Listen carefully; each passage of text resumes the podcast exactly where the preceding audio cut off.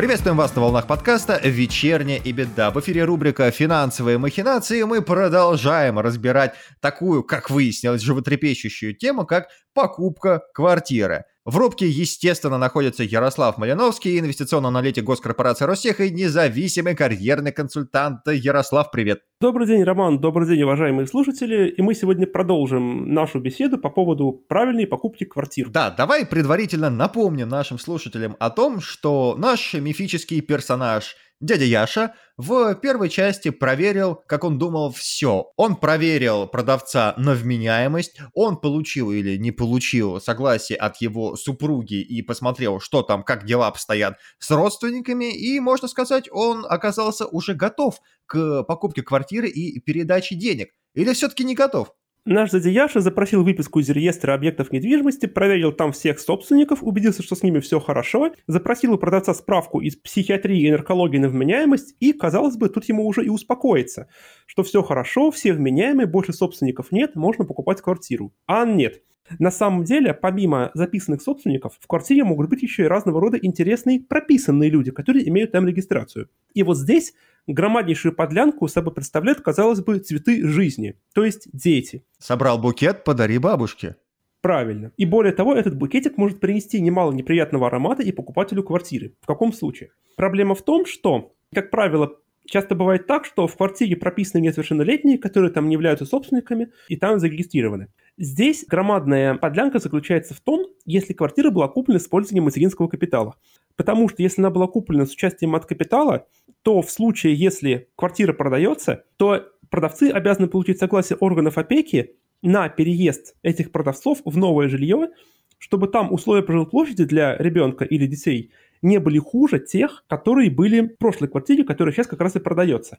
И если органы опеки эту сделку не одобрят, они опять же могут, с их подачи сделка может развернуться взад, потому что в этом случае могли быть нарушены права детей. И в этом случае необходимо всегда проверять, соответственно, была ли квартира куплена на мат-капитал, и если да, то необходимо получить согласие органов опеки на эту сделку. Потому что без нее она может обернуться для покупателя разного рода неприятными последствиями, о которых мы уже поговорили в первой части. Если честно, меня смущает тот факт, что подбираются условия, которые будут не хуже актуальных. Но смотри, нет ли здесь подвоха в том, что, к примеру, ситуация с автомобилем. Человек ездит на Мерседесе, допустим, фактически последнем. Ему говорят, что такие дела, нам надо поменять твою машину, но мы дадим тебе абсолютно идентичную по условиям. Он приходит, там стоит Запорожец, на что ему поясняет, вот рулевое колесо, вот педали, и тут, как вспоминаю Джереми Кларксона, еще и через днище можно рыбу ловить на зимней рыбалке. Чего тебя не устраивает? Такое может случиться? Ну, на самом деле, здесь все очень просто решается. Есть бумажка от органов опеки? Хорошо. Нет? Плохо. То есть здесь самое главное не сравнивать реальные условия, а просто получить себе бумажку от э, уполномоченного органа как бы есть бумажка, хорошо, нет бумажки, плохо. Просто очередной документ. Хорошо, бюрократия. Тогда давай так. А если в данной квартире производились какие-то технические работы, возможно, несущие ломали канализацию, выводили на второй этаж или на крышу? Тоже, на самом деле, очень частая проблема, особенно если мы говорим про канализацию на крышу. Потому что, опять же, если мы вспомним недавние новости из Санкт-Петербурга, где во дворе жилого дома в очередной раз забил фекальный фонтан, то это может привести к весьма забавным последствиям. Какие интересные новости ты слушаешь? Я такие у себя не встречал в ленте. Э, ну, на самом деле, здесь дело даже не в новостях, а в последствиях для покупателя. Потому что если вдруг мы купим квартиру, в которой были какие-то незаконные перепланировки, и если, условно говоря, технический план квартиры, который тоже необходимо всегда запрашивать при сделке, не совпадает с фактическим расположением стен, мокрых точек и прочих интересных вещей, то впоследствии покупатель может нарваться, во-первых, на то, что у него могут пойти какие-то, там, не знаю, трещины по стенам, если были какие-то нарушения, но это вряд ли. Намного чаще бывает такое, что покупатель решит лет через 10 квартиру продать, и опять же, никто у него, никто у него ее не купит, потому что там были незаконные перепланировки, которые остались еще по наследству, а он их прозевал. Поэтому, опять же, поскольку эти незаконные перепланировки – это большая мина под покупателя квартиры, если есть какие-то несовпадения тех плана с э, фактическим состоянием квартиры, лучше эту квартиру тоже не покупать. Потому что вы, по сути, покупаете кота в мешке, который непонятно, когда выстрелит, царапнет, куснет и так далее. Ну да, лучше при осмотре потенциального объекта для покупки лучше брать с собой как минимум какого-то эксперта, который сможет подтвердить, проводились ли там какие-нибудь э, строительные оргии, в которых обвинят потом именно вас, если вы надумаете продавать уже свою квартиру. Ну, Господь с тобой, какого эксперта? Все пределе понятно человеку, который просто умеет читать. Просто пример. В техническом плане указана мокрая точка, туалет. Смотрим, а там никакого унитаза нет, стоит гардеробная. Тут как бы ежику понятно, что это была перепланировка. Да. Дальше. А если раздвинуть пальто и куртки, возможно, где-нибудь там? Ну, понимаешь, я вряд ли смогу найти человека, который решит поставить унитаз в окружении предметов одежды. Или, опять же, другой пример. Э, между кухней и гостиной на плане стенка есть, а в жизни стенки нет. Тут не нужно быть гением, чтобы понять, что эту стену куда-то дели. Наследники. Если квартира была получена по наследству, где гарантия, что не всплывет какой-нибудь племянник дядюшки, от которого продает унаследовал квартиру и не потребует свою половину. Как проверить? А вот на самом деле тут э, все немножко хитрее. Э, во-первых, нужно проверить основания, по которым продавцом была получена квартира. И если там она была унаследована, то, опять же, не помешает э, сделать э, запрос в тот же самый ЗАГС, потому что сейчас единая база ЗАГСов по стране уже есть. И, в принципе, понять, а были ли, допустим, у наследодателя, от которого мы получили эту самую квартиру, какие-нибудь потенциальные наследники.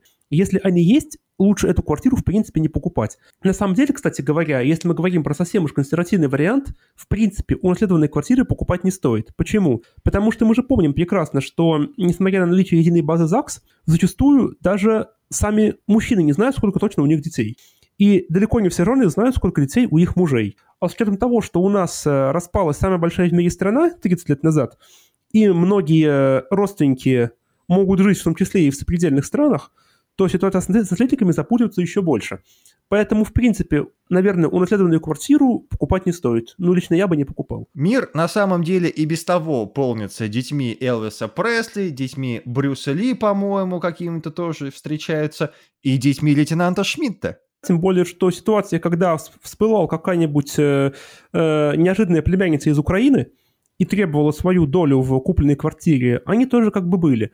Поэтому наследство это тоже содержит в себе очень большой набор подводных камней потенциальных. А родственники еще один источник опасности. Можно так, конечно, прорезюмировать. Хорошо, смотри, уже о многом поговорили, и так даже, как мне кажется, не подошли к этапу, когда мы передаем деньги уже у нас какая-то следующая фаза наступает, и как нас могут обмануть на этой следующей фазе? Или мы даже еще не рядышком? Ну, на самом деле, нужно поговорить еще обязательно про один момент, который нужно учитывать. Это момент, если квартира была, если квартира продавца, которую он продает, была им приватизирована.